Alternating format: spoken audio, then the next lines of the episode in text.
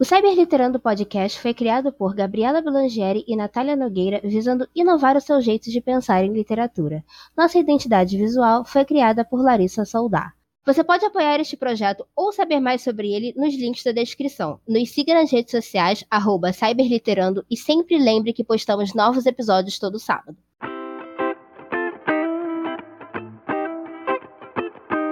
Oi, galera, está começando o Cyberliterando. Eu sou Natália Nogueira. E eu sou Gabriela Blangieri, e hoje nós temos uma convidada especial, que também é uma amiga nossa de muito tempo, que é a Cintia Raquel. Ela veio aqui para ajudar a gente a falar sobre o tema de hoje, né? Literalmente explicar o tema de hoje, que é plágio. Então a gente vai deixar a Cíntia se apresentar brevemente, antes da gente começar a falar o que a gente tem para falar. Oi meninas, olá galera. Sou a Cíntia Raquel, sou pedagoga, especialista em informática na educação e atualmente curso Direito. Uh, eu gostaria de agradecer primeiro o convite, foi uma honra, para mim é uma honra estar participando do Cyberliterando e espero conseguir esclarecer todas as dúvidas. Que isso, Cintia, a gente que agradece você por estar aqui. Gente, a Cintia, ela é meio tímida, assim, mas ela é, pensa assim, num crânio de ser humano, ela é muito inteligente. Tudo que você fala com essa mulher, ela é assim, não é porque eu sou amiga dela que eu tô falando isso, é porque a mulher é foda mesmo, ela é um ícone. Meu Sim. Sonho Não, você já é, você já é. Também queria agradecer muito sua presença, é, agradecer você topar participar desse episódio com a gente. E basicamente a gente tá aqui para agregar conhecimento, então tenho certeza que vai ser maravilhoso. Como a Natália falou, ela é uma pessoa super, hiper, mega inteligente. Então, com certeza, ela vai tirar não só as dúvidas de vocês, como as nossas, porque a gente também tem, né, Natália? O famoso a gente não nasceu sabendo tudo, né, galera? A gente tá aqui para aprender e se a gente tem uma profissional maravilhosa para guiar a gente e auxiliar agregando conhecimento para todo mundo que escuta, melhor ainda.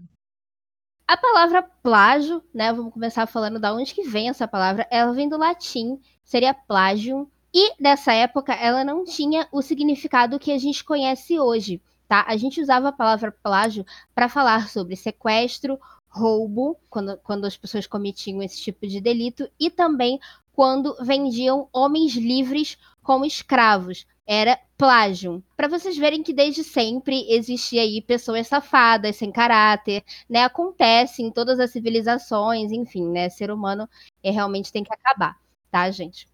Concordo. Mas enfim, antes da gente começar a falar de fato sobre plágio, eu gostaria de falar uma coisa muito importante, que é uma coisa que muita gente também não sabe, muita gente confunde, acha que é igual, ou não consegue diferenciar os dois, que é justamente o plágio e a paródia. A paródia, ela não é plágio. Por quê? Porque ela vai fazer uma releitura daquele material, seja daquela música, daquele livro, daquele poema, daquele filme, do que for tá? Ela vai fazer uma, uma, uma sátira, porque ela serve para tirar sarro. Então a gente não vai.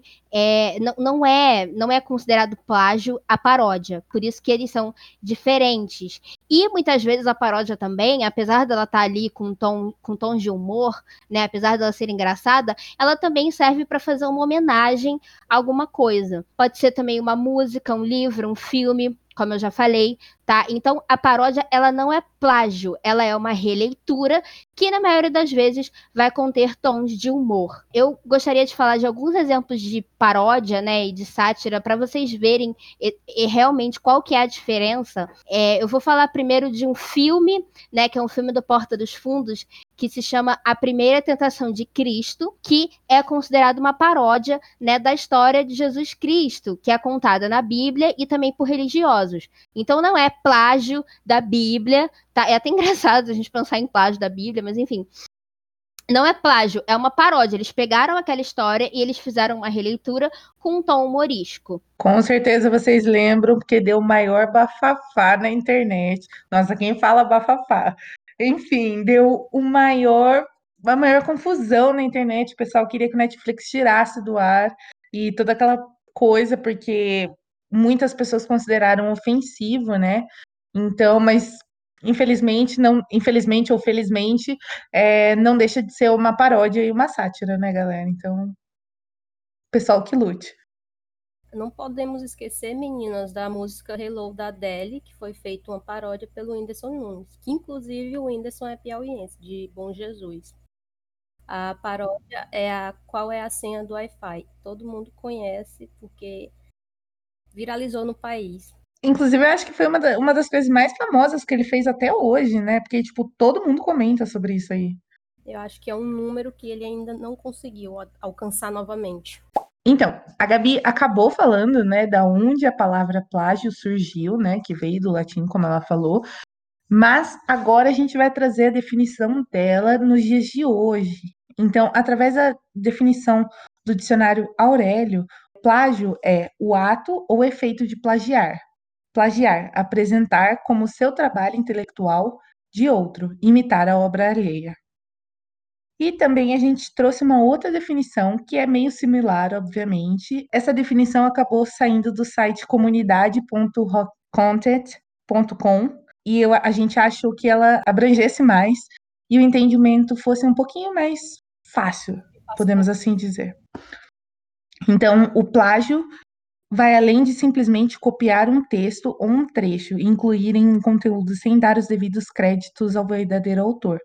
Copiar uma ideia, abordagem ou a forma de organização e estruturação de um texto pode ser considerado plágio. Então, né, galera? Na linguagem popular, assim, plágio é você roubar o trabalho do outro, entendeu? Então, você Copiar. Copiar, exatamente, melhor. Copiar o- o- as palavras de outros. Então, né, já que a gente está falando sobre definições de, de plágio, eu acho que não existe ninguém melhor do que alguém que entende muito bem sobre isso. Então, eu acho que a Cíntia pode falar um pouquinho mais sobre como o plágio é um crime, né? Porque sem condições você literalmente copiar as palavras de outra pessoa. Então, Cíntia, o que, o que você tem a dizer sobre isso? Eu vou tentar aqui explicar o que é plágio de- da maneira mais clara e qualquer dúvida vocês podem interferir, viu, meninas? Pode deixar. O crime de plágio ou crime de violação dos direitos autorais, ele está tipificado no Código Penal, exatamente no artigo 184. O caput do artigo, ele diz exatamente o seguinte: violar direitos de autor e os que lhes são conexos, pena, detenção de três meses a um ano ou multa. A título de esclarecimento, direitos conexos que trata o artigo diz respeito às pessoas que trabalharam no contribuíram de alguma forma na organização do processo criativo. Seria, por exemplo, no caso de gravação de um CD, a gravadora, a editora. Por que, que tem esses direitos conexos? Porque o legislador, quando criou esse artigo, ele tentou proteger tanto o autor como quem está envolvido nesse processo de criação. Inicialmente, eu vou tratar apenas do caput, porque ele tem ele segue um rito diferenciado e depois eu vou explicar os parágrafos do artigo 184, certo? Antes de iniciar, iniciar a explicação sobre o CAPT, é preciso abrir um parênteses para explicar o que é ação penal, porque isso também vai ser importante no entendimento. Ação penal ela se traduz como o direito de agir na esfera penal, ou seja, é eu, indivíduo lesionado, acionar o Estado e o juiz para que ele consiga aplicar a lei no caso concreto e sanar é, as divergências e também me oferecer uma proteção. A ação penal ela pode ser pública incondicionada, pública condicionada à representação ou ação privada. Vou rapidamente explicar o que é cada uma para ficar mais fácil de compreensão. A ação pública incondicionada, ela acontece quando o Ministério Público tem a titularidade de oferecer a denúncia. Já a pública condicionada, a representação, o Ministério Público ainda tem a titularidade, mas ele só oferece a denúncia me, é, mediante a representação do ofendido ou do seu representante legal. E a ação privada, a titularidade da ação, ela pertence ao ofendido ou seu representante legal.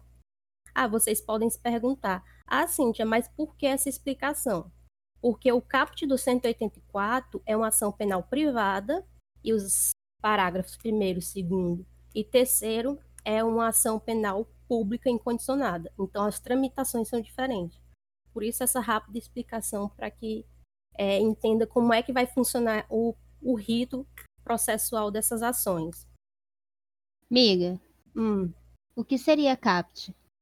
Bom, o CAPT ele é o cabeçalho do artigo. É, ele, um artigo, quando você abre determinada lei, um artigo ele pode ter. Ele sempre vai ter o CAPT, mas ele pode ter parágrafos, incisos e alíneas. Então, seria a cabeça do, do artigo. Quando você vai ler o artigo, a primeira coisa que aparece, o que está lá escrito, é o CAPT. Por exemplo, no artigo 121, que é homicídio, matar alguém. Esse é o CAPT do artigo 101, que trata de homicídio. Acho que eu consegui tirar sua dúvida. Deu para entender. Obrigada. E só assim, não plagiei e não mate ninguém, galera. Só assim, uma dica básica para todo mundo que tá ouvindo. Aí a gente começa a falar para entender como é que funciona, porque isso é, isso é muito importante para ver no final o, desenrolar se a pessoa será presa ou não. Quando a gente fala do CAPT, é, o rito dele, ele vai é de competência do Juizado Especial Criminal, o GCRIM. Então, toda vez que eu falar GCRIM, eu estou falando do Juizado Especial Criminal, que ele é regulado pela Lei número 9.099 de 95.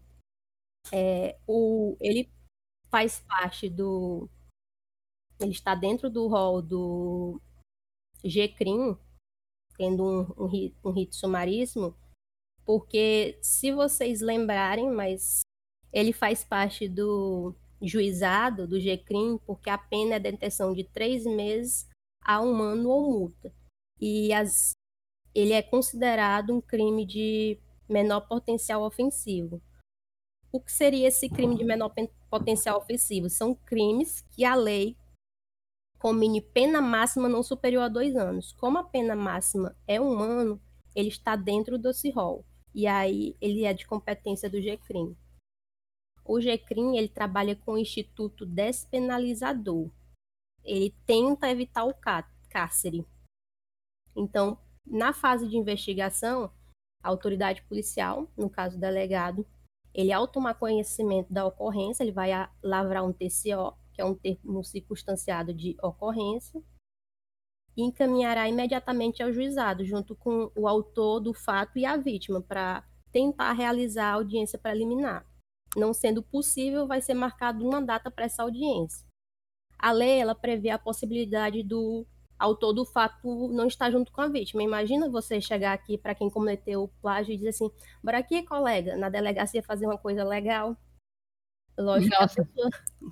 Lógico que a pessoa não vai, então ela vai ser intimada para comparecer essa audiência preliminar.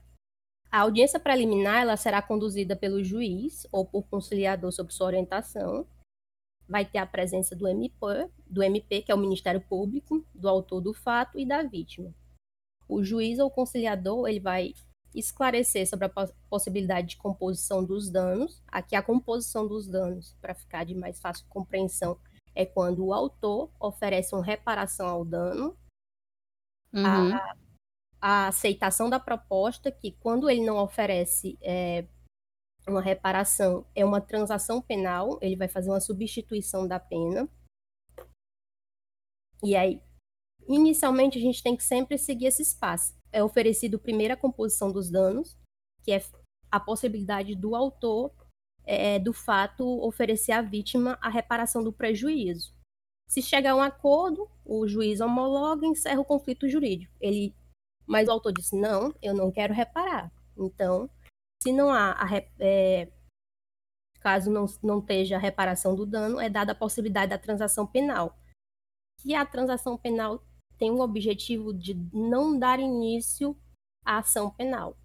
É uma forma de dar celeridade à resolução da lide, do conflito, e ao mesmo tempo evitar tanto um gasto do poder público como um tempo que seria é, desgastante e maçante para duas partes e ainda evitar uma possível condenação, né? Do, no caso do autor do fato. Aí, o MP ele vai oferecer, toda vez que eu falar MP, eu estou falando do Ministério Público, porque às vezes eu vou falando tá e esqueço que eu tenho que estar tá explicando esses termos. O MP, uhum. ele oferece o acordo, que pode ser o pagamento de uma multa ou uma pena restritiva de direito, como, por exemplo, prestação de serviço à comunidade, doação de cesta básica. Uhum. Mas, para que essa, é, transação penal ocorra, a lei traz é, algum, os casos que são previstos. Eu não vou me adentrar porque uhum. vai fugir um pouco ao foco. O autor não aceitou, não havendo a transação penal, a gente encerra a fase pré-processual e começa o processo. Agora a gente começa a ação e o rito que se vai ter é o sumaríssimo. Aí na audiência será dada a palavra ao defensor para responder à acusação. Depois de dele ter feito essa resposta, o juiz pode receber ou não a queixa. Lembrando que a queixa lá atrás é porque foi o autor que foi titular, titular da, da ação penal. Se o, se o juiz ele não recebe, arquiva-se o processo e acabou. Mas se ele re recebe, serão ouvidas as vítimas, as testemunhas e a defesa. Vai ser interrogado o acusado e, se presente, passa-se imediatamente aos debates orais e depois é prolatado a sentença. Aí, durante isso, na hora que é, o MP oferece a ação penal, ele tem a possibilidade de evitar o rito, que é quando, em paralelo, ele oferece a peça acusatória, ele oferece a suspensão condicional do processo. Ela é aplicada quando a pena mínima foi igual ou inferior ao ano. Lembrando que a pena do crime de violação de direitos autorais é três meses. Aí, do mesmo, da mesma forma, há uma série de requisitos para se cumprir para que essa suspensão condicional do processo seja aplicada. Se o autor cumpre, é oferecido. Cumpridos os requisitos e aceita a proposta, na presença do juiz, o processo é suspenso sobre algumas condições e por determinado tempo. Se, durante esse determinado tempo, o autor cumprir exatamente o que foi dado, é expirado o prazo, é extinta a punibilidade. E aí é o que a gente diz aqui, morreu Maria Preá. Ai, eu amo essa expressão. Eu nunca ouvi essa expressão, socorro. Ave Nath. Decepcionada com você agora. Ai, não me excluam. Então, é, quais são as formas de, tipo, eu, o que, que eu tenho que apresentar, por exemplo, para eu provar que, por exemplo, a pessoa me plagiou? Que a pessoa foi uma safada. Aqui no, caso, aqui no caso do CAPT, é, porque o, os parágrafos primeiro, segundo e terceiro, eles tratam de coisas diferentes. Por exemplo, o parágrafo primeiro, ele trata da reprodução não autorizada para fins lucrativos. Segun, o parágrafo segundo, ele trata da guarda e comércio da reprodução não autorizada, também para fins lucrativos. Três são para fins lucrativos. E o terceiro, ele trata do oferecimento público não autorizado. Ele é diferente do CAPT, porque o do CAPT eu estou, por exemplo, plagiando um artigo científico para me passar no meu TCC. Eu não tenho fins lucrativos, minha ideia é só tirar 10 no meu TCC. Por isso que, por ser algo, vamos dizer, menos gravoso, ele tem um rito mais simples. E se vocês perceberam, eles é, procuram-se de tudo para evitar o cárcere. A gente já tem um, um contingente enorme de pessoas presas e é, certos tipos de, de crimes não há necessidade de levar mais uma outra pessoa a, a ser presa. Imagine você ser presa porque você plagiou duas palavras, você não queria lucro só para poder tirar oito no, no seu TCC, sete. Nessa situação. Quando a uhum. gente cai nos parágrafos, é no intuito de lucro. Então, para tirar a tua dúvida, quando a gente cai nessa primeira, a gente vai é, você, seus documentos e, no caso, é, o que você pode provar que ocorreu plágio. No caso, um documento original, ou as testemunhas que durante o processo que eu falei, na hora da, da fase mesmo processual, caso a gente tenha chegado até a fase processual, as testemunhas, em sua defesa, você arrola testemunhas para poder te, te estar lá afirmando e provando que tem materialidade, ocorreu plágio e tem autoria, foi a pessoa a qual você está acusando. No, na questão dos parágrafos, o rito é um pouco diferente. O, a pena já é diferente, porque a pena é de reclusão de dois a quatro anos e multa. É diferente do CAPT, porque no CAPT era ou multa, que a multa é cumulativa, aqui é dois a quatro anos, a pena é bem maior. E nesses crimes especiais, são os crimes contra a propriedade imaterial, o rito é especial. A gente consegue encontrar explicando como é que vai funcionar é, esse rito nos dispositivos do artigo 531B a 531H do Código de Processo Penal. Só é, para elucidar melhor, quando ocorre o conhecimento da ocorrência do delito, a autoridade policial, sempre que eu falar autoridade policial, vai ser o delegado de polícia, ele vai promover a apreensão dos objetos, livros, CDs, DVDs, o que quer que esteja sendo plagiado. Ele vai lavrar um termo assinado por duas testemunhas e será realizada a perícia. Antes, o que acontecia? Você precisava de uma perícia de uma quantidade significativa de materiais. Sei lá, você uhum. aprendeu uhum. mil livros. Eu não, não consegui. A perícia não seria considerada se fosse só um livro.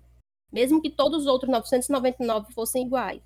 Então, o, o STJ, que é o Superior Tribunal de Justiça, editou a súmula 574 que diz: para a configuração do delito de violação de direito autoral, a comprovação de sua materialidade é suficiente a perícia realizada por amostragem do produto apreendido.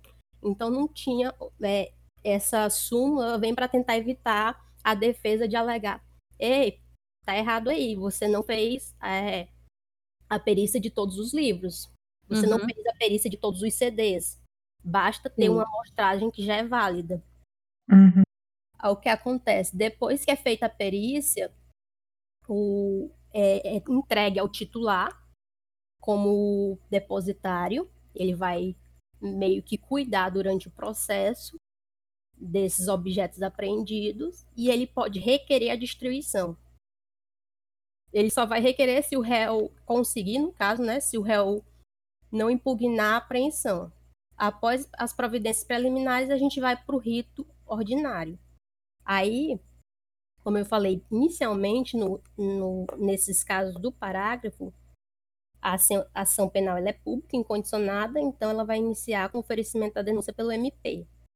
Após o oferecimento, os autos vão e o juiz pode tomar duas decisões: receber a denúncia ou rejeitar. Recebida a denúncia, o réu ele tem 10 dias para apresentar sua resposta à acusação. Aí o processo volta para o juiz para ele apreciar os pedidos, que no caso é a resposta do acusado. Aí uhum. quando ele recebe, ele tem três hipóteses. Depois da resposta do réu, ele pode rejeitar a denúncia.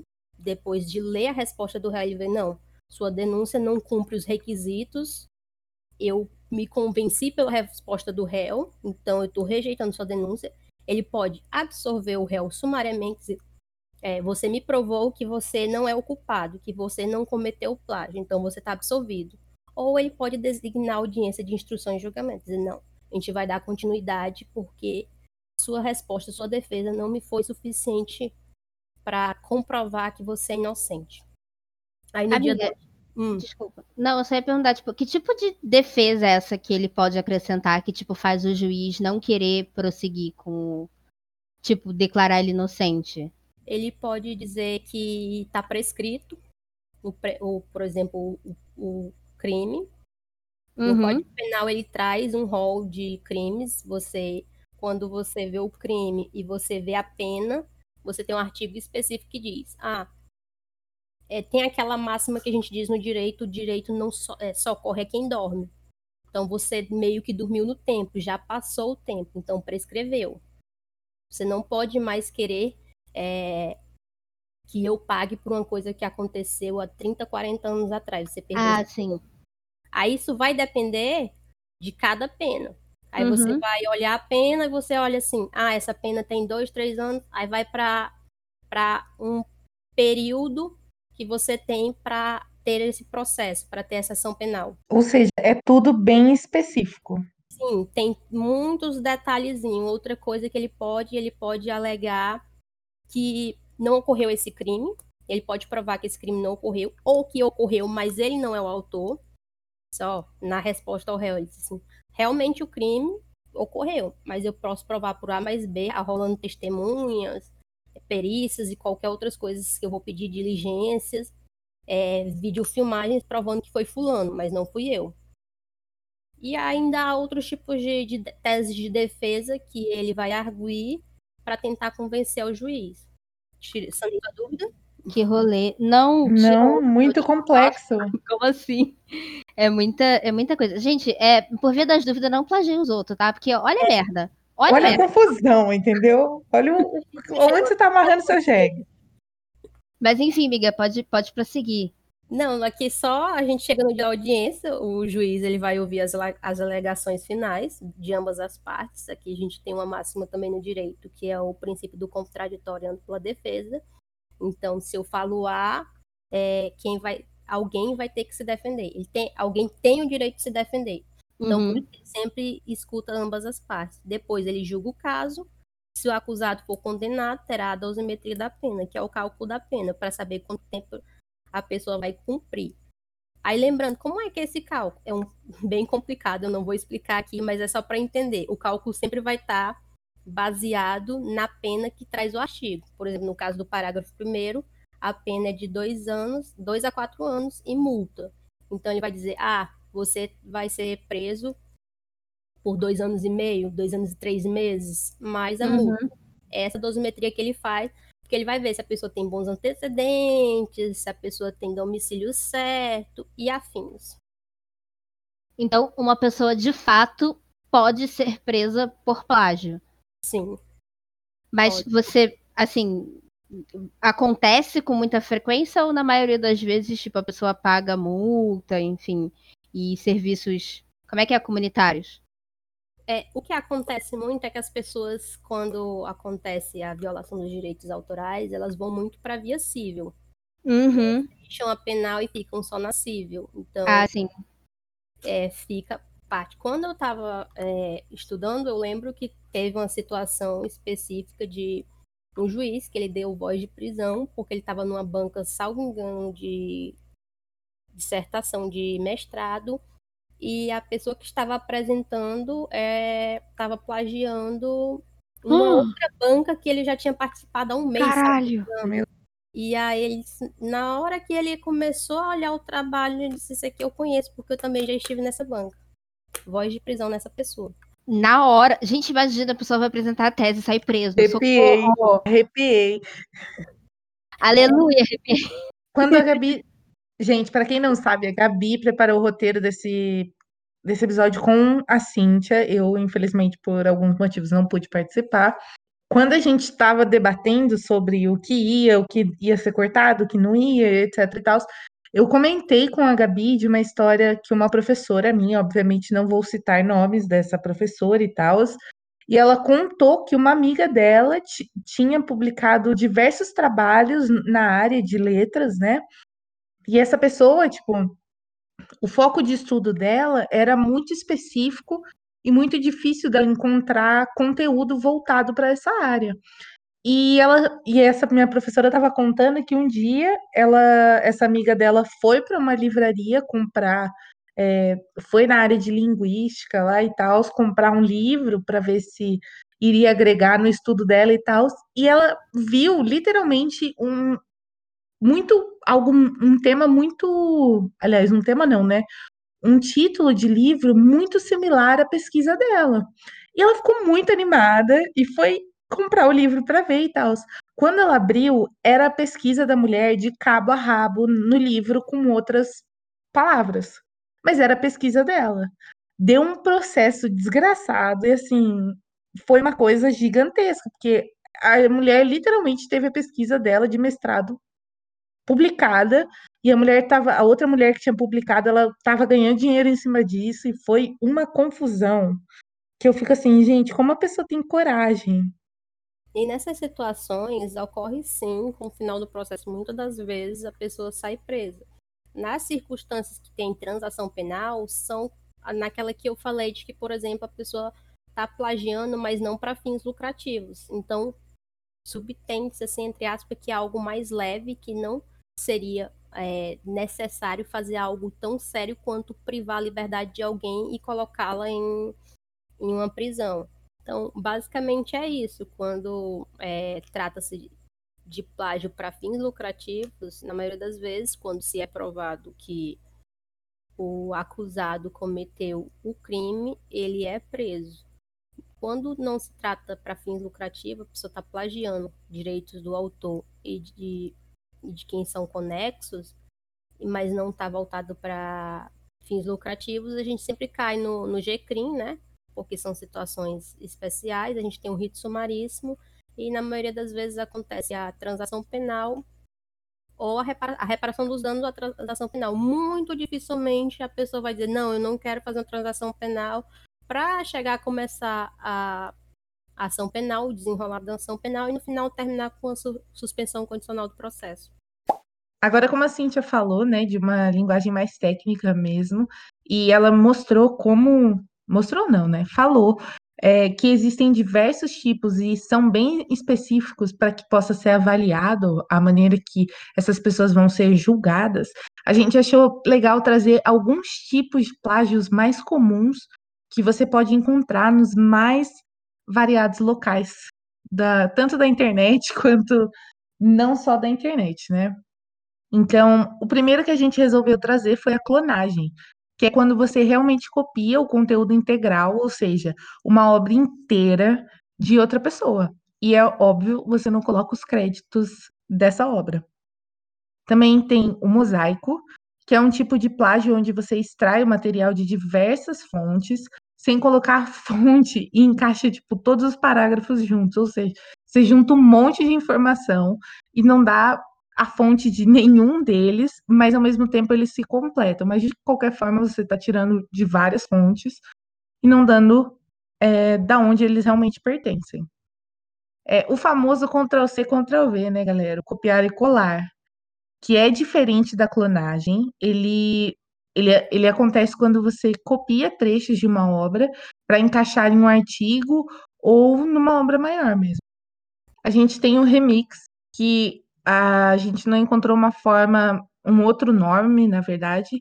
Então, estava na, nas fontes onde a gente procurou. É claro que a gente vai deixar todas as fontes de pesquisa, é, é, tudo da onde a gente tirou no nosso Twitter, como sempre, arroba cyberliterano, a gente vai publicar tudo lá, tá, galera? As fontes da onde a gente tirou, é, porque a gente não vai plagiar para escrever, para falar esse episódio. Enfim, é hipocrisia, né? Imagina. Então, tem o remix, né, que é basicamente parafrasear vários artigos em um único só, de várias fontes diferentes, sem creditar os donos das obras originais por ter usado esses, esses parafraseamentos, né? A gente também tem a busca e substituição, que é mudar apenas uma palavra ou duas, é, geralmente você substitui por sinônimos e acaba colocando lá, obviamente, sem dar os devidos créditos. Isso, galera, muita gente faz, principalmente na faculdade. Então, toma cuidado, não faça isso, não é legal. e, né, a gente tem o famoso autoplágio, que é quando você pega um trabalho, uma obra sua mesmo, e reproduz de novo é, com outros fins, sem, sem usar as citações do seu trabalho antigo. Não, eu ia falar sobre o autoplágio, né? Existe uma. toda uma discussão, porque, tipo, você copiou de você mesmo, então, tipo, é plágio, porque tecnicamente quem produziu aquele material foi você mas ao mesmo tempo você está se copiando com outros fins. Você está pegando uma coisa que você fez, por exemplo, para uma matéria da faculdade e levou para outra matéria da faculdade. Então, tecnicamente, você está sendo desonesto, mas ao mesmo tempo a produção é sua. Então, tipo, sabe, é, é engraçado a questão do autoplágio. Tem uma, uma coisa aí, né? O famoso, vamos lá, eu quero opiniões. Você acha que você acha isso válido, Gabi? Assim, que existe mesmo autoplágio ou não? Cara, eu não sei o que opinar. Eu acho que depende para que fim você tá usando, sabe? Porque eu não sei se, se o, o reaproveitamento de. Eu posso estar falando merda, meu Deus, eu vou ser cancelada. Todo episódio é isso. Mas enfim, eu não sei se você pegar uma coisa que você mesmo produziu e você tentar reaproveitar de alguma forma, é, se for, sei lá, para para coisas parecidas, eu não sei se é tipo tão errado, mas ao mesmo tempo é desonesto com a pessoa que tá recebendo esse trabalho, porque você não fez para isso, sabe? E você, você sim, você concorda com isso ou você Eu concordo com a Gabi. Tem toda uma dis- discussão, né, como ela falou, mas na questão de ser crime ou não, o autoplágio ele não é crime. Porque, como a Gabi já disse, é uma coisa que é sua. Você que produziu. E é o autor, alguém se autoprocessa? É o autor e, e são cabíveis suas, pro- suas produções. Então, o autoplágio, dentro dessas discussões, ele recai mesmo como questão moral, falta de ética, e também um atraso para as produções acadêmicas, mas crime, nas discussões doutrinárias, ele não é considerado crime. Gente, é muito, é muito confuso isso. É, Quer dizer, faz sentido ele não ser considerado crime, porque ninguém vai processar o outro por ter plagiado a própria obra e a pessoa não vai se processar. Mas, ao mesmo tempo, é o que eu falei, eu acho que, dependendo do caso, eu acho que pode ser desonesto não com você, mas para quem você está entregando essa produção. A gente pode ver até a questão de recair numa sanção de uma instituição administrativa de determinada instituição. Por exemplo, se eu vou enviar uma para uma revista é, um artigo que, em que eu estou me autoplagiando e a revista com os programas dela ela detecta que já tem uma produção que também é minha. No caso, ela vai rejeitar, refutar Uhum. minha, minha, ou esse novo artigo que eu mandei. No caso acadêmico, eu posso, sei lá, zerar a disciplina, reprovar. Eu acredito que as sanções vão estar no âmbito administrativo de, da, da instituição ao qual eu esteja tentando me autoplagiar, né? Tentando é, fazer esse, essa fezinha, vai que cola, vou colocar aqui de novo para tentar ganhar. Mas na questão do âmbito criminal não, não rola, não. É, é, até porque, por exemplo, se você. É, essa questão que você falou da revista é muito interessante, porque se você parar pra pensar, a revista tá esperando um material, tipo, meio que exclusivo seu. Tá esperando que você produza pra ela, e não que você pegue um bagulho que você já fez, que as pessoas já leram, e aí, tipo. Então é, é bem interessante essa, essa questão do autoplágio. Eu acho bem. Assim, engraçado, entre aspas, não é engraçado, mas assim, a, o tipo de discussão que gera, sabe? É tipo, Sim. como assim, sabe? Que? É questão, é questão mais moral, né? A sua moral.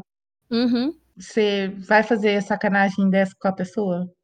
Que tá confiando no seu trabalho, que tá confiando naquilo que você apresenta? E Entendeu? Eu você acho que falou com você mesmo.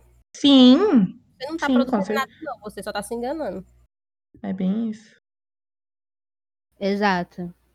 E Natália, e você, o que, que você acha? Porque você perguntou dos outros, mas e tu? Amiga, eu concordo muito com você. Assim, eu acho você muito sensata, entendeu? Então, fazer o quê, né? Eu não preciso nem falar, você fala por mim.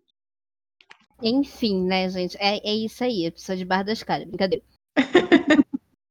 Ela não vai Enfim, falar pra não plagiar teu discurso, tua fala. Temos um, um- uma verdade solta aqui. Enfim, a hipocrisia. A pessoa plagiando a outra pessoa dentro do episódio de plágio. Imagina. Black Mirror. Enfim. Então, eu acho que a, a Natália falou sobre busca e substituição, né? Que seria aquela coisa de quando você parafraseia algo sem avisar que está parafraseando, né? E aí eu, eu gostaria de falar mais sobre a paráfrase. É, primeiro eu vou explicar o que é a paráfrase. Paráfrase, para quem não sabe, é um recurso linguístico onde você pega um texto, uma frase, uma ideia, qualquer coisa, e você explica essa, essa coisa com as suas palavras. Para parafrasear alguém, né, ou algo, você tem que ter lido o texto, você tem que ter entendido, né, aquele, aquele conteúdo, e aí você pode falar sobre ele com as suas palavras. Porém, se você não avisar que você está parafraseando, é plágio, porque você quando você parafraseia, você pega as palavras daquela pessoa, você pega aquela ideia e aí você reconta com as suas palavras. Então, se você não avisar que você está parafraseando alguém, se você não referenciar, por exemplo, o trabalho original dessa pessoa ou alguma coisa, fizer esse tipo de link, né, para quem está lendo, quem está consumindo esse conteúdo, entender que você não é dono daquela ideia, que você não é, pensou que aquela ideia não é sua, você está sim plagiando a, o autor, no caso, da ideia original. Tá? E aí eu trouxe aqui um exemplo de paráfrase, tá? Muitas vezes a gente usa paráfrase também para fazer homenagens, tá? E o que eu trouxe aqui é um exemplo de homenagem. Eu trouxe um trecho do poema Canção do Exílio, escrito pelo Gonçalves Dias, publicado em 1843, que diz, tá? Eu vou ler aqui o, o, os versos. Nosso céu tem mais estrelas, nossas várzeas têm mais flores, nossos bosques têm mais vida, nossa vida mais amores. E o que acontece? O hino nacional brasileiro, que foi escrito em 1909, ele tem uma homenagem ao poema Canção do Exílio, né? Porque afinal de contas o hino nacional brasileiro foi feito para enaltecer aí o Brasil, literalmente, né? E o poema Canção do Exílio também tem essa essa vibe, né? Essa pegada. Então o que acontece? Tem aquele trecho do hino nacional brasileiro, eu não vou cantar, tá? Eu só vou ler, pelo amor de Deus. Eu ia diz... cantar. Eu já estava animada. Ah, pronto, Natália. Canta tu. Eu não. Enfim. É, aí ele fala: Do que a terra mais garrida, teus risonhos, lindos campos têm mais flores. Nossos bosques têm mais vida, nossa vida em teu seio mais amores. Então você pode ver aqui que ele pega essa, essa, esse finalzinho aqui. Quer dizer, na verdade, ele pega é, esses três últimos versos aqui, né? Porque ele fala das flores, né? Fala dos bosques que têm mais vida e fala da vida tem mais amores, tá? Mas não é um plágio, porque é uma clara homenagem ao Canção do Exílio. Isso aqui serve para enaltecer a Canção do Exílio sabe? E não para plagiar, não que o cara do hino nacional falou, putz, agora eu vou, eu vou escrever isso aqui que eu vou sacanear o Gonçalves Dias. Espera aí. Não, sabe? Ele fez realmente como uma homenagem, porque é um poema que a gente conhece como um poema que foi feito para enaltecer o Brasil, tá? Então, uma beleza homenagem, diria eu. Sim, ficou muito bom. E é engraçado, porque às vezes eu acho que a maioria das pessoas conhecem os dois e às vezes não fazem esse link, que tipo, é, é parecido, sabe? Justamente porque talvez ali porque as pessoas não prestaram atenção, né? Eu mesma, por muito tempo, não percebi que, que tinha esse, essa coisa bem parecida, né? Mas tem. E aí o que acontece, né? O que, que eu tô querendo dizer aqui? Que você pode sim parafrasear coisas. É que tá tudo bem você para, para, parafrasear alguma coisa, seja na sua obra, seja no seu trabalho, seja em qualquer coisa que você esteja produzindo, tá tudo bem você usar a paráfrase, mas você tem que deixar claro que é uma paráfrase. Você tem que pôr na referência a ideia original, tá? Justamente para que você não acabe plagiando o trabalho de alguém, porque às vezes a gente acaba fazendo sem querer, mas é importante que a gente saiba da diferença entre plágio e paráfrase. Porque imagina lá, você está tentando homenagear a pessoa, e aí vai ver dar tudo errado, tudo errado, e você fica conhecido como a pessoa que plagiou a pessoa que você admira. Então tomem cuidado, galera. Sim, gente, imagina que bosta. então, é tudo. É, infelizmente, né? Acho que aí cai muito na falta de informação. Muita gente literalmente não sabe o que, que é e o que não é considerado plágio. Igual a questão da paródia. Muita gente não sabe a diferença entre paródia e plágio e não sabe entre paráfrase e plágio. Então, é uma coisa que é importante a gente trazer, justamente, é para, enfim, se tiver alguém que, está ouvindo que não sabe, agora você sabe. Olha aí. A gente pode falar também da epígrafe. A epígrafe não é um plágio. A definição de epígrafe se coloca como um escrito que se coloca em mármore ou em bronze em alguma tumba em homenagem ao falecido. Há uma epígrafe bastante conhecida que está no livro de Memórias Póstumas de Brás Cubas, que diz: Ao verme que primeiro roeu as frias carnes do meu cadáver, dedico como saudosa lembrança estas memórias póstumas. Para o mundo da literatura, quando você começa a escrever um capítulo de qualquer tipo de história e quer referenciar de alguma, alguma maneira algum poema, música, livro, filme ou série que te inspirou, é comum que você coloque a frase em questão seguida do autor, não esqueça, seguida do autor da mesma no começo do capítulo ou dos capítulos de sua de história. Isso se chama epígrafe e não é considerado plágio, e sim uma homenagem. Como a Gabi disse, colocando o nome homenageando, pode totalmente. Já que automaticamente a gente precisa incluir o nome do livro ou do autor de onde, de onde tiramos a frase. A gente pode usar também a epígrafe nos trabalhos de conclusão de curso, nos TCCs, nas teses e nas dissertações. A gente pode falar de outra coisa também que não é plágio, que é a citação. Quando feita de maneira correta, não é plágio. Para isso, a gente tem que seguir todas as normas da ABNT, que é citar entre aspas e sinalizar no início ou no fim a frase, o autor da obra em que ela foi retirada, o ano e a página. Isso, se a gente fizer uma citação direta, vai estar sempre entre aspas, e se for até três linhas, passando de três linhas, a gente vai ter aquele recuo básico. Se for citação indireta, eu vou é, fazer a interpretação do que o autor quis dizer e vou dizer o nome do autor e o ano. Não preciso, nessa situação, dizer em que página está, porque eu fiz uma interpretação do que ele disse. Mas se eu peguei tal qual o autor, tenho que colocar o seu sobrenome, o ano da publicação de sua obra e a página em que foi retirado. E acreditem, gente, a Cintia já fez muito isso. Um pouquinho. Porque todo. Gente, juro, sem brincadeira, todo mês a Cintia aparece lá no grupo. Gente, acabei de publicar um artigo, não sei o que tem. E aí, gente, Estou vamos ler. Agora. Aí, tá vendo? Inclusive, se vocês quiserem conferir alguns dos artigos da Cintia, a gente também vai deixar lá no, no nosso Twitter, a gente, arroba cyberliterando, né? A gente também vai deixar as redes sociais da Cintia por lá, para caso você queira bater um papo com ela, porque, né, como a gente já falou e como vocês já devem ter notado, a mulher é um crânio. Queria ser. Um dia chegarei. Ah, pronto. E tem outro caso, né, que muitas pessoas, porque assim, o ser humano, vamos lá, vamos falar do ser humano aqui rapidamente.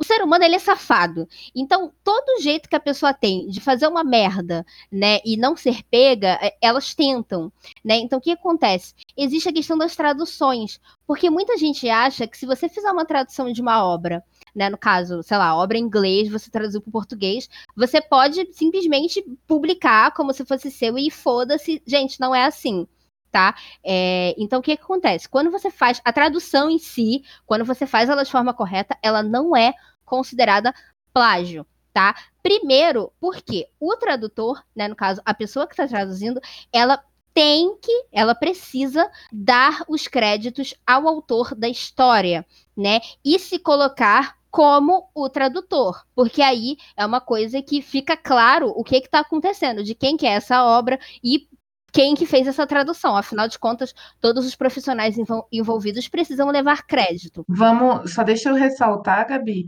que aqui no Brasil a gente tem os melhores tradu tipo, a tradução brasileira, seja ela através de série, através de música, através de livro, ela é considerada uma das melhores do mundo. Então, tipo, conheçam seus tradutores, porque boa parte do conteúdo que vocês consomem e gostam vem dessas pessoas talentosíssimas, porque eu falo com muita propriedade. É, essas pessoas levam, tipo, muito tempo para traduzir, e elas têm muito trabalho. Não é só chegar e mudar a palavra do inglês para o português ou do espanhol para o português. É, tipo, muito mais complexo que isso, tá bom, gente?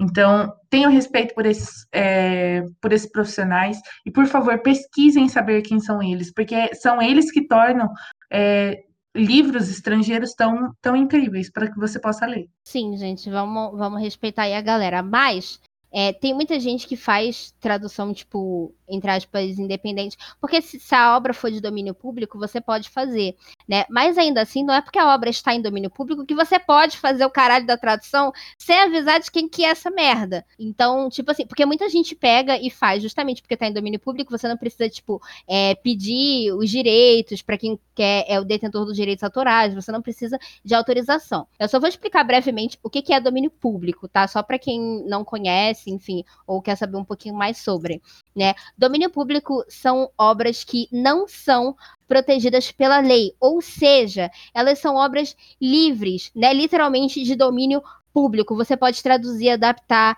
você pode lançar novas edições dela sem precisar pedir a autorização das pessoas que detêm os direitos autorais. Por quê? Porque ninguém detém os direitos autorais. Cada país vai ter a sua lei de domínio público, tá? Cíntia, me corrija se eu estiver errado em nome de Jesus, tá? Mas aqui no Brasil, as obras passam a ser de domínio público é, depois de 70 anos da morte do autor né? No, no 1 de janeiro do ano seguinte, que completou 70 anos da morte do autor, as obras dele passam a ser de domínio público, tá? Já com filmes, é quase a mesma coisa, mas é, a gente vai passar a contar a partir do ano de lançamento do filme. Tá? Então, quando completa 70 anos do ano de lançamento de um filme, é, daqui, tipo, um ano depois, né, no caso, no 1 de janeiro do ano seguinte, ele se torna de domínio público. E isso vale não só para obras brasileiras, no caso, né, para filmes brasileiros, como para filmes americanos, qualquer tipo de filme aqui no Brasil entra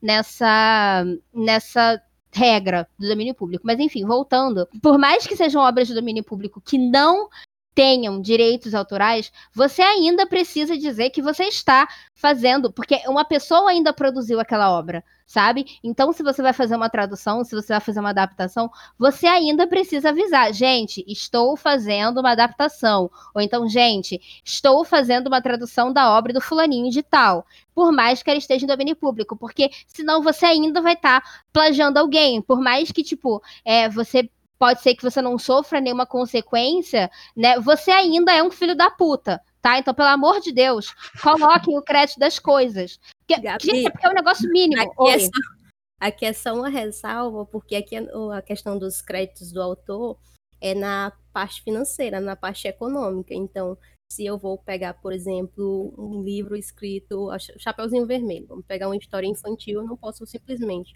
pegar Chapeuzinho Vermelho que está em domínio público fazer uma, é, uma cópia, né? Pegar a mesma história, só mudar os desenhos, por exemplo, pegar uma desenhar, fazer meus próprios desenhos e publicar como se fosse meu e usar como tese de defesa e dizer assim, não, está como domínio público. Não, a questão do domínio público é a questão financeira de eu não ter que mais pagar os royalties ao autor. Eu ainda uhum. tenho que dar o crédito, eu não posso sair simplesmente repintando a Baporu e dizendo que não foi mais a Tacília, e sim que fui eu que pintei, porque já é domínio público. Eu vou uhum. sofrer sanção, não exatamente pelos autores, mas para quem pode pedir esse direito, no caso, os descendentes ou ascendentes, se ele tiver. Uhum. É, inclusive tem um rolê, só comentando rapidamente, é, tem um rolê com as obras do, do Sherlock Holmes, que é tipo uma confusão. As famílias tira e bota, tira e bota o bagulho dos direitos autorais. Aí até essa, esse filme que saiu agora, do Enola Holmes, deu uma M, porque a família não queria deixar sair, aí processaram a Netflix, aí queriam, tipo, um valor X para lançar o filme, porque tava usando Sherlock Holmes, sendo que, tecnicamente, as obras do Sherlock Holmes Tipo, você pode. Tem, tem uma regra da, de até quando você pode usar o Sherlock Holmes, mas enfim, é, é, engraçado. Se vocês quiserem dar uma pesquisada, vale a pena ver essa treta, porque eu achei maravilhosa. Gabi. Gabi adorando uma treta sempre. Sim, eu vi o título do vídeo do Omelete no YouTube, tava assim, é, entenda a treta, era alguma coisa assim, entenda a treta por trás do filme Enola Holmes. Eu nem vi o filme Enola Holmes, eu não gosto muito do Sherlock Holmes, mas eu cliquei para ver a treta por trás do filme. Foi isso. Foi ótimo. Enfim. Essa é minha amiga. Enfim, e aí o que acontece? É muito fácil também, não, eu não estou falando agora da tradução em si, de você pegar e você ir lá e ter o trabalho de traduzir, de traduzir. E sim porque tem pessoas que fazem traduções que, quando elas vão traduzir alguma coisa, elas plagiam outras traduções, tá? É, calma, é, parece um pouco complicado, mas é mais simples do que parece. Tipo assim, é, vamos pegar Romeu e Julieta do Shakespeare, que já está em domínio público há 80 bilhões de anos. Se você vai fazer uma tradução ou uma adaptação, tipo, no caso, uma tradução para português, tá? Você decidiu que você vai fazer essa tradução, parabéns. Aí, ao invés de você fazer essa tradução, você copia uma tradução que já tem e aí você lança como sua. Isso é plágio da tradução dos outros. Porque quando você traduz, além de ser uma. Não deixa de ser uma produção sua, porque apesar de você estar traduzindo uma obra que já foi feita por outra pessoa, você ainda está tem o trabalho de produzir essa questão da tradução, de adaptar várias coisas que uma piada que faz sentido no inglês, por exemplo, mas que no português não faz. Então você tem que adaptar aquela piada para que a obra fique acessível para pessoas brasileiras, né? Então, assim, é, você não pode pegar a tradução do outro e copiar porque é plágio, ainda vai ser plágio, ainda que a obra não seja da pessoa que traduziu, ela está obviamente fazendo uma tradução, mas ela possui os direitos daquela tradução que ela fez. Então, tipo, ainda é plágio. Gente, por favor, não para de merda. Pelo amor de Deus. Porque Vocês acontece, tá? isso. Tem editora, tem editora que passa vergonha Porque ela, ao invés de contratar um tradutor, ela fala: não, kkkk, eu vou pegar essa outra tradução aqui, eu vou publicar como minha, e aí ela toma, enfim, é uma merda judicial enorme. Eu só vejo os barracos às vezes. Eu tenho um amigo que ele é mais inteirado nessas coisas. Aí, às vezes, quando a gente vai na, na Quando a gente podia sair de casa em livraria e tal, não sei nem se quando acabar a pandemia vai ter livraria pra gente, eu espero que tenha. E aí, às vezes, ele Tô, a gente tá olhando os livros, aí ele fala assim, ó, esse editor aqui plagiou a tradição de tal, e aí deu uma merda, e eu adoro saber essas coisas, gente, eu acho maravilhoso. Enfim, mas tradução também pode ser plagiada, então, por favor, não plagiem. Não façam isso. Não façam mesmo. Tem tanta coisa. Vocês são criativos, a gente sabe disso, vocês são inteligentes, vocês têm capacidade de produzir um conteúdo inédito saído diretamente da cabecinha de vocês, então não façam isso. Se vocês não têm, não peguem um dos outros também, tá? Fica aí na tua. E vamos fazer outra coisa. É, vai arrumar o que fazer. Não tá faltando coisa para fazer nesse mundo, vou te falar, hein? É estudar sobre política. Bom, dando continuidade, a internet facilitou a identificação de possíveis plágios com programas e softwares de, que ajudam a achar conteúdo online, que é igual ou parecido com o que você coloca na busca. Esses programas inicialmente servem para identificar plágio acadêmico, mas com o tempo escritores, principalmente da cyberliteratura, passaram a utilizar para verificar se suas obras não estão sendo plagiadas na internet. É muito incomum a gente encontrar, se a gente colocar no Google, programas é, ou sites gratuitos que fazem uma busca rápida, mas existe programas bem específicos e caros, que são muitas vezes comprados tanto pelas editoras como pelas universidades para fazer uma busca, assim, um pente fino para uhum. uma, uma, universidade de renome é, deixar passar numa revista científica de Qualizar 1 é, diversos artigos que são plágios. Olha como é que vai ficar o nome dessa revista dessa universidade. Então, eles se utilizam desse tipo de programa para poder ter certeza de que não estão adquirindo, aceitando esses tipos de é, arquivos e conteúdos acadêmicos plagiados. Inclusive, eu tenho esse professor que tinha, aliás, porque hoje em dia ele não dá mais aula na minha faculdade. Inclusive, maravilhoso ele, tudo que ele publica. E ele publica muito conteúdo, muito artigo.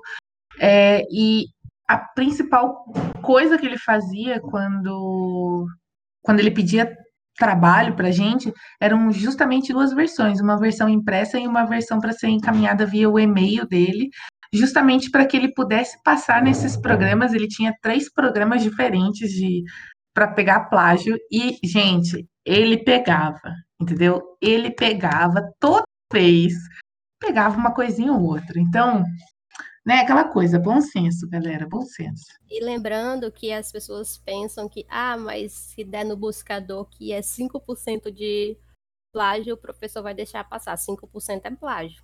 1% é plágio, 0,5% é plágio. Pode zerar e, por mim, reprovar na disciplina. Eu vou ler aqui o que tem no roteiro e eu acho que é uma frase da Gabi. Vou até dizer de quem é a autora para não dizer que estou plagiando. Falo é um com propriedade, é, é a frase da Gabi. É um lixo ter que pagar para descobrir se as pessoas estão te roubando. É um lixo mesmo. Tenho que concordar. É porque é muito, é muito sem noção. E assim, eu falei isso porque eu sei que professores usam porque os alunos não têm senso. É, você mesmo citou o caso de universidades, né? Enfim, empresas que usam. Mas tem autor que usa, sabe? Tipo, tem autor que usa esses programas para saber se não estão plagiando as fanfics deles, por exemplo. Eu já quase baixei um programa desse. É, um amigo meu estava me ajudando. Mas por alguma razão eu desisti. Falei, ah, foda-se. Foda-se. Se as pessoas não têm caráter, a culpa não é minha. Não vou ficar me estressando com isso, não. Não Mas, vou ficar assim, gastando dinheiro com isso. Não, dinheiro era, já. Era um gratuito, amiga. Não era, eu não ia, realmente não ia pagar por isso. Mas assim, cara, mas aí depois eu parei pra pensar, gente, que bosta. Eu tenho que me sujeitar a essa situação, gastar meu tempo, gastar várias coisas que eu não tenho, tipo, tempo, paciência e tal, para descobrir porque as pessoas são filhas da puta e elas não podem respeitar o trabalho de alguém, sabe? Tipo, mano, eu fico muito revoltada com esse caso, até porque eu já fui plagiada várias vezes. É, quem já me conhece de outros carnavais aí sabe a raiva que eu já passei com essa bosta. Então, assim, se você plagia as pessoas, vai se fuder. Inclusive, Cíntia fanfiqueira, não é à toa que somos amigas, todas amigas aqui.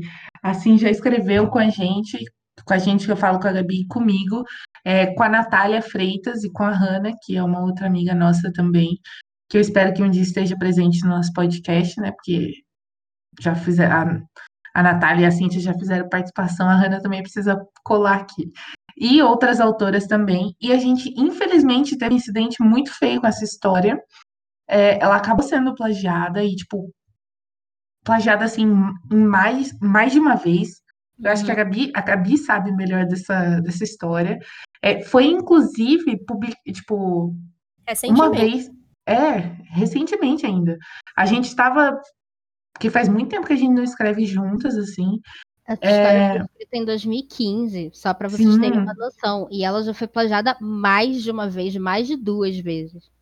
E a coisa assim, o pessoal chega, chegar mandando mensagem pra gente, falou assim, ó, oh, tá acontecendo tal coisa, e a gente vai ver, e a gente fica tipo, gente, pelo amor de Deus, essa história foi escrita em 2015, pelo amor de Deus, deixa a gente em paz, a gente já falou que a gente não autoriza é, adaptações, e o pessoal continua fazendo isso, então não roubem o trabalho das outras pessoas, não façam isso, não é legal.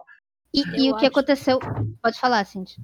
Eu acho broxante, além de uma puta dor de cabeça. Eita, pode xingar? Pode. Tu já não me ouviu falar várias palavrões aqui? Sim. Mas, tipo, convidada, não sei, né? Se eu posso. Ah. Pelo amor de Deus. Vai, peraí, voltando. É, inclusive, eu acho broxante uma, uma puta dor de cabeça você ter que ir lá. Porque já, a gente já disse, se a gente não tivesse dito, mas a gente deixa bem claro que a gente não aceita adaptações para originais para outros fandoms, e a pessoa vai lá e faz, aí a gente, na boa vontade, porque a gente poderia estar tá acionando a justiça para não ter mais dor de cabeça do que a gente já tem, a gente vai lá, vamos lá, galera, tira isso daí. A gente fica puto, a gente se rói, quer se, se matar e matar quem fez isso quando a gente está no grupo. Só não façam isso, porque realmente é um rolê chato. Um dia a gente pode ficar saturada de verdade e ter que acionar a justiça. Não, e assim, uma coisa que eu acho o cúmulo é como as pessoas que estão lendo a adaptação não autorizada da história dos outros reagem quando a autora é obrigada a excluir ou a própria plataforma é, exclui depois que a gente denuncia ao fato de que a história foi excluída. Porque no último caso que aconteceu, o que acontece? Gente, foi esse ano, tem tipo, sei lá, quatro meses. Porque eu lembro que adaptaram para um casal de BBB. O BBB acabou em abril desse ano. Então, assim, para vocês verem quão recente foi. É, adaptaram para esse casal, não lembro quem é, tem vários casais, vários tipos de sapatão que vocês inventam, mas enfim, era um desses aí que vocês inventaram. E aí, nada contra, tá? Inclusive adoro. É, mas assim, a gente, enfim, foi, foi recebendo mensagem, cada uma recebeu uma mensagem de uma pessoa diferente quando as meninas que conhecem a gente, que tipo sabem que a gente não permite adaptação, acharam a adaptação. Então assim, e aí a gente foi lá, tal, exclui, caralho, puta que pariu, de novo essa bosta, vai se fuder. E aí o que aconteceu? Eu fui no mural, porque o que acontece? Quando a gente é plagiado por alguém, eu tendo a ficar de olho no perfil da pessoa ou em possíveis perfis da pessoa. Porque a pessoa tende a fazer de novo. Sabe por quê? Justamente por isso que a gente falou. A gente é, não faz nada, não acontece nada com a pessoa, então ela vai fazer de novo com outra pessoa, infelizmente. Tá? Então, é, eu fui lá para dar uma olhada, tipo, ver o que estava acontecendo, o que, que a safada estava fazendo. E aí publicaram assim no mural dela: Nossa, por que, que excluiu Love Never Dies? Eu estava lendo. Aí alguém comentou, não, porque era adaptação de outra é, história, as autoras não deixaram e tal, nananã. Aí a pessoa comentou assim: Olha que filha da puta. Nossa, é muito triste, porque as autoras não entendem que ela tá divulgando para outro fandom. Meu amor, se eu quisesse que a minha história fosse lida em outro fandom, eu estava postando em outro fandom. Caralho, vai se fuder, não é possível. Sabe? Tipo, não faz o menor sentido esse pensamento. Se eu quisesse, eu tinha permitido a adaptação. E assim, a pior parte não é nem que fizeram a adaptação, assim, é, no caso, é que nem pediram a adaptação sabe? Porque muitas vezes eu recebo várias mensagens de gente falando, pô, tem como eu adaptar tal história? Aí eu explico que eu não permito adaptações, porque dá problema e tal. A pessoa entende e não adapta. Agora, você nem pede para fazer a adaptação da história da pessoa, você pega a história que não é sua, que você não escreveu, que você teve, teve assim, zero capacidade mental de escrever uma história por você, e aí por isso tem que plagiar os outros. E aí, tipo, você vai lá e faz isso, e aí você ainda fica endossando esse tipo de comentário como se você estivesse fazendo alguma coisa boa para alguém. As pessoas que querem suas histórias em outros fandoms, elas mesmas postam, elas mesmas adaptam. Então, assim, gente, pelo amor de Deus, sério, pelo amor de Deus, isso não é um pensamento válido, a gente não acha isso que isso é divulgação, a gente não tá feliz com isso. E essa garota, nesse caso, ela tinha plagiado várias fanfics do Proibidão, tá? Se você sabe que é Proibidão, você sabe. Se você não sabe, você sabe que a gente não fala disso aqui, né? Mas enfim. Que a gente não quer levar processo, inclusive. Exato. A gente... Brincadeira. A gente já planejado várias do Proibidão sabe? Então, tipo, a pessoa ela já tende a fazer isso e a nossa amiga Hannah falou que ela já tinha feito outras vezes em outros fandoms lá de K-pop, não sei o quê. Então, assim, você vê que é uma pessoa que não tem nenhuma vergonha na cara e que provavelmente ela só vai parar quando acontecer alguma coisa séria com ela sabe? Tipo, não coisa séria de tipo, ela vai morrer, né? Mas, tipo, coisa séria de tipo, alguém em algum momento vai é, ter como processar ela e tal. Então, assim, gente, tem um e senso. Você... E você, como leitor também, não, não seja como essa menina. Se você tá vendo que a história tá sendo plagiada, se você tá vendo que é, é, é essa, entre aspas, autora tá divulgando uma história que não é dela, e divulgando, né, bem entre aspas também. É, ela tá adaptando uma história que não é dela e tá sabe? E você sabe que a autora original não, não curte isso, não, não aprova, não autoriza. Por favor, entre em contato com essa autora, denuncie a história e, e divulga realmente para ser denunciada, porque não é o trabalho dessa pessoa. Essa pessoa não, não teve autorização de fazer isso.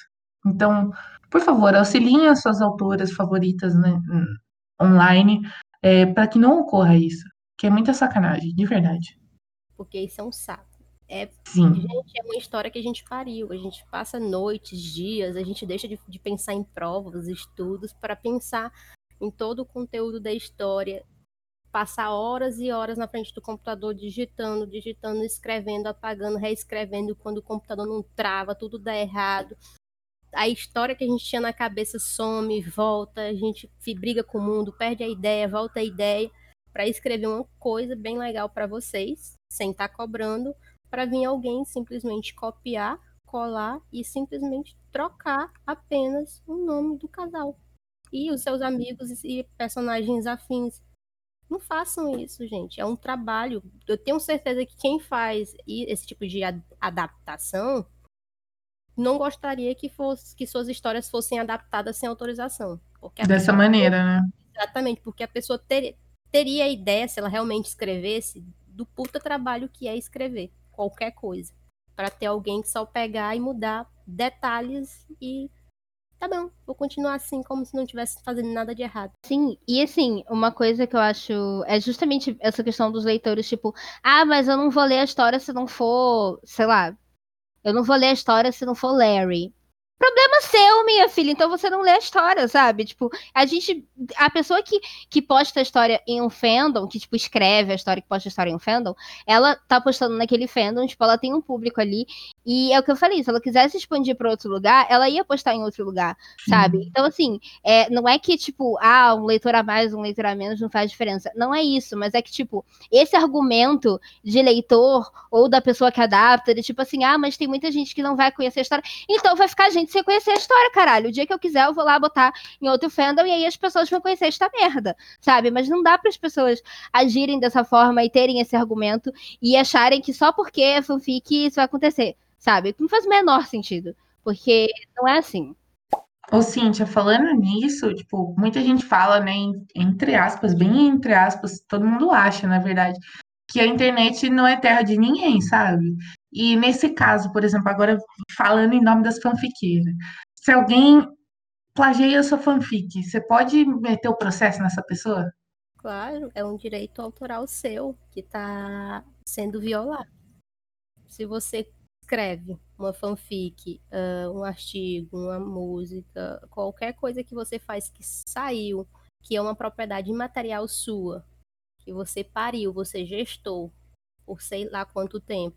Se é seu, você tem esse direito de ter para você, para usufruir é, com fins lucrativos ou sem fins lucrativos. No caso da fanfic, é sem fins lucrativos. Então, se alguém vem a violar esse direito, é passível, sim, de sanções, tanto no âmbito civil como no âmbito criminal. Então, vocês ouviram, né, galera? Plagiar fanfic não é brincadeira, viu? É, Plágio se, é plágio. é, Seja sim. Fanfic ou um artigo científico. E, né, falando das fanfiqueiras agora, é, já que a gente entrou nesse tópico e a gente sempre adora entrar nesse tópico nesse, nesse podcast, é, a gente não pode deixar de ressaltar que fanfictions não são plágio, tá, galera? Porque muita gente acha que por fanfics serem baseadas em, tipo, terem é, determinados personagens de, de livros, de séries, de filmes, é, e até cantores e essas coisas, o pessoal acha que pode ser considerado plágio, mas não é.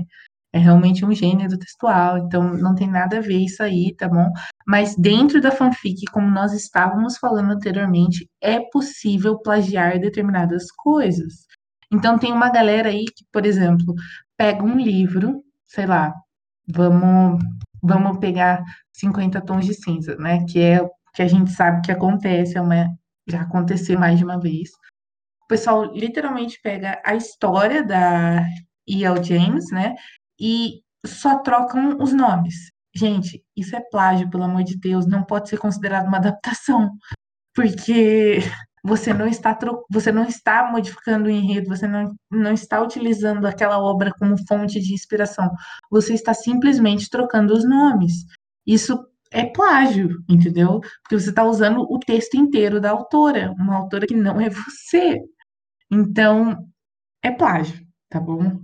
Você gostando ou não, é plágio e vai de frente com as regras de muitos sites. Então, sim, se algum leitor vê alguma adaptação, entre aspas, feita dessa maneira, ele pode denunciar e essa conta pode cair. Com razão, porque é uma adaptação não autorizada. No Spirit, eles removem, eles de- derrubam a conta. E no Wattpad, eles derrubam só a história. Porque o Wattpad não faz nada direito, né? A gente sabe. Realmente. E, e lá vamos nós com a Gabi falando mal do Wattpad de novo. Eu já derrubei várias contas no Spirit, porque na época que eu entrei no, no fandom de Fifth Harmony, as minhas, as minhas, as pessoas com as quais eu convivia, eu não vou chamar de amigas. Caso vocês por acaso estejam ouvindo isso, pau no cu de vocês, tá? É, que eu convivia no ensino médio, elas liam muita literatura erótica. E aí tinha todos aqueles livros, tipo, da Sylvia Day, da Christina Lauren, da L.L. James, de todas essas autoras aí de literatura erótica. Então, tipo, várias vezes eu ia ler uma fanfic Cameron e aí eu percebia que era, tipo, um livro da Sylvia Day. E eu ficava, tipo, gente, peraí, calma. Como assim? Ela não tá nem avisando, sabe? E aí, justamente pelo conteúdo sexual, geralmente a história tinha vários é, likes, vários favoritos, tá? Isso no Spirit, tá? O Wattpad é, não era muito usado na época, né? Como a gente já falou no nosso episódio 1, né? Explicando fanfics. Enfim. Então, eu sempre denunciava, e aí eu mandava, tipo, é, geralmente para você denunciar esse tipo de coisa, os moderadores do Spirit, eles pedem o PDF do livro, né, ou pelo menos algum lugar onde você possa pegar algumas frases do livro e você copiar, tipo, falar algumas frases que estão na fanfic, entendeu? Para eles verem que realmente a pessoa copiou e tal. Então eu já derrubei vários perfis com isso, e assim, toda adaptação que eu vejo, que eu vejo que é tipo uma adaptação de livro. No, no Wattpad, você meio que pode fazer isso. É, eu não vejo uma. Eu não vejo uma moderação que fique em cima, sabe? E eu acho isso erradíssimo, assim. Mas, enfim, tá errado de qualquer forma, tá, gente? E se eu ver, eu, eu denuncio. Vocês que lutam. Certíssima. A gente, eu falei, eu acabei falando também, né, de você se inspirar. E quando eu falo você se inspirar, galera, pelo amor de Deus, não é você se basear na história, tá? Não é você pegar o plot, modificar um, um pouquinho assim e, e falar que é sua, porque isso também é plágio, tá? Porque a ideia não foi sua, então. Tome cuidado. É, sim, e assim, é importante a gente falar sobre é, aquela questão de, por exemplo, tem uns estilos de fanfics que eles pegam o plot, tipo, do livro, da série, do filme, da merda que for. Eles pegam esse plot e aí eles. Que é tipo o plot inicial. Por exemplo, ah, sei lá, Diaries. Tipo, você pegou a série lá, e aí que, tipo, ah, é porque a Helena. Eu não lembro mais da série, enfim, a Helena é uma adolescente, conhece o Stefan na escola, tá. Entendeu? E aí, por exemplo, é, essas fanfics elas pegam esse plot, mas não necessariamente elas são plágio, porque elas vão dar uma modificada radical. Por exemplo, a Helena, na série, ela é humana, né? A gente tem o Stefan, que é vampiro. Aí, isso não é spoiler, tá, gente? Pelo amor de Deus, o nome da série é The Vampire Diaries, tá? É, então, o que acontece? Aí, eles dão uma modificada radical no enredo. Por exemplo, ah, troca. E se a Helena fosse vampira e ele fosse humano, sabe? Então, eles pegam o plot, eles se inspiram no plot, mas eles não copiam o plot da série para poder escrever uma, uma história que é tipo igual à série, e aí eles vão lá e colocam uma coisa ou outra diferente. Não, eles fazem mudanças significativas que daqui a dois, três capítulos nem parece que era inspirado no, no plot da, da série. Tá? Então isso não é plágio, mas você, como a Natália falou, se você pegar a história e você copiar e mudar uma coisa ou outra, aí é plágio sim. Toma vergonha na cara, por favor. E uma outra coisa que a gente esqueceu de falar, mas que é um plágio que acontece muito, é o plágio de mídia audiovisual, viu, galera? Muita gente rouba arte feita por pessoas talentosíssimas, tira os créditos e publica nas suas redes sociais como se não fosse absolutamente nada. Pessoa que faz desenho, que tira foto, que faz montagem, trabalha com design, isso é o trabalho delas. Eles ganham para isso, às vezes eles nem ganham para isso, eles fazem porque eles gostam e a única fonte de retorno seja nem, nem financeiro, mas seja um retorno virtual no sentido de conseguir seguidores etc e tal, é feita através da página deles, para mais pessoas conhecerem o trabalho deles. É tirado quando essas pessoas re, repostam sem a marca d'água, né, que a gente fala, que é o nome ou assinatura do artista. Então, isso também é uma forma de plágio, gente, você repostar sem, sem dar os devidos créditos. Não, e assim, isso acontece muito com as fanarts, por exemplo, né? Sim. Que é tipo um desenho que você faz do seu artista favorito, sabe? Uma coisa que demora dias para você fazer aquele desenho, é, ou então montagens, você pega, faz uma montagem do seu artista favorito em contexto diferente, tipo, tem gente que gosta de pegar a pessoa e colocar entre aspas em diferentes universos, então coloca assim, ai, se a Lauren Horeg fosse uma personagem da série Dark, como é que ela seria? Eles vão lá e botam ela, tipo, nas roupas, características da série, no contexto. Às vezes eles enchem a, a pessoa de, de tatuagens. Ah, se a pessoa fosse meio punk e tal. Por exemplo, tá? Então, o que acontece? É, isso também é, tipo, são montagens, são coisas que a gente faz, tipo, no Photoshop da vida, por exemplo. Mas ainda assim é uma coisa que dá muito trabalho. E não é uma coisa que você pode simplesmente pegar e repostar como se fosse seu, porque não foi você que criou aquilo. Deu para entender, gente? Pelo amor de Deus. Se não, abre aspas, você é um pau no cu, fecha aspas, abre parênteses, Guilandier, vírgula, 2020, vírgula, página 4, fecha parênteses. Pessoal, se você curtiu esse episódio, por favor, segue a gente nas redes sociais, Cyberliterando. A gente tá no Instagram, a gente tá no Facebook, a gente tá no Twitter, a gente tá em várias redes sociais. E a gente vai postar é, conteúdo no Twitter, principalmente, das fontes da onde nós tiramos todas as informações desse episódio. Inclusive, vai ter conteúdo exclusivo. A gente queria agradecer a Cíntia por topar fazer esse episódio incrível com a gente explicar tantos termos complicados e tantas coisas que a gente tinha dúvida. Então, sim, muito, muito, muito obrigado por você topar. Para quem sabe, a gente está gravando esse episódio mais de meia-noite, tá, galera? Então, ela se disponibilizou, tá aqui e muito obrigada então, viu, Cíntia? Muito obrigada mesmo. Imagina, meninas, eu que agradeço pelo convite. É, a gente está gravando esse horário, é até por minha culpa, né? Porque era o tempo que eu tinha. Mas, no mais, é uma honra estar aqui participando desse projeto incrível. E vocês são, ai, muito aclamadas. Olha quem fala. É você que é, amiga, pelo amor de Deus. Mas, enfim, muito, muito, muito obrigada por topar, de verdade. É, gente, muito obrigada se vocês ouviram esse episódio até aqui. É, a gente vai deixar todas as redes sociais da Cíntia e alguns artigos dela também lá para vocês lerem. Eu recomendo que vocês leiam porque é muito, muito, muito aclamado. E também a gente vai é, isso lá no nosso Twitter, tá? Arroba Cyberliterando tá bom? Vocês têm que acessar lá o Twitter pra vocês acharem todos esses links, todas essas bibliografias, todas essas coisas que a gente coloca. A gente sempre coloca no Twitter. E é isso aí. Se vocês gostaram desse episódio, é, recomendem para uma pessoa que vocês acham que vai gostar de saber mais sobre plágio. É, talvez uma amiga sua que é escritora. né? Ou, enfim, uma amiga sua que está pensando em começar a escrever, mas ela tem medo. Muita gente não publica as coisas que escreve porque tem medo de, de, de serem plagiados. Então, às vezes, se a pessoa sabe melhor dos direitos dela e, tipo, do que é o que não é plágio, ela se sente mais segura para fazer isso. É, e se teve algum corno que já plagiou você, você pega o link de, desse episódio e manda exclusivamente para essa pessoa que plagiou você, para ela aprender a nunca mais fazer isso.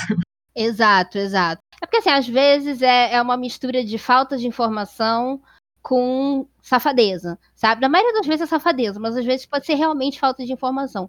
Então, se a gente espalhar essa, essas informações, talvez a gente possa, de alguma forma, prevenir isso de acontecer, que seria uma coisa que eu, particularmente, iria adorar. Porque a gente já passou por isso várias vezes, e de verdade, eu não desejo isso para quase ninguém, tá? Então, ué, se a senhora diz, assina embaixo. Amo. Então, gente, muito obrigada por virem até aqui. A gente vê vocês sábado que vem e tchau, tchau.